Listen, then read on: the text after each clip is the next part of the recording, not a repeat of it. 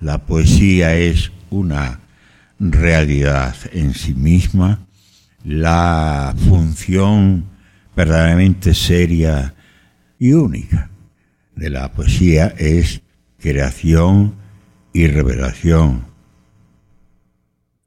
Me voy a corregir un poco a mí mismo.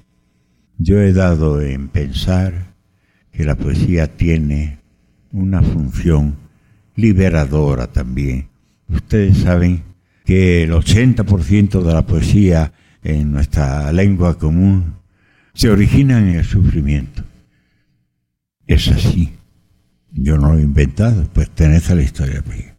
Y el poeta de ese sufrimiento trata de hacer un objeto de arte cuya materia son las palabras, pero un objeto de arte lo que hace es proporcionar placer, entre otras cosas. Y en ese sentido, la poesía es también liberadora.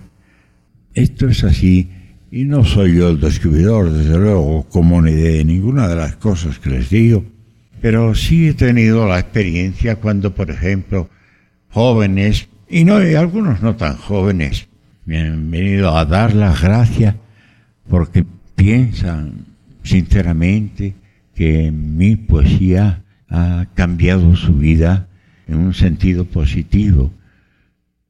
Yo digo, pero si mi poesía es más bien predominantemente expresión de sufrimiento, yo deduzco que se trata de que el sufrimiento modifica, transforma su naturaleza dolorosa, hiriente, al ser expresado, al ser trasladado por la poesía.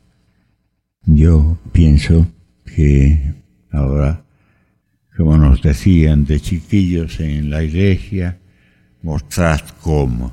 Claro, ya quisiera yo mostrar cómo realmente tendrían que haber llamado a un poeta más vigoroso que yo. Pero haré lo que pueda.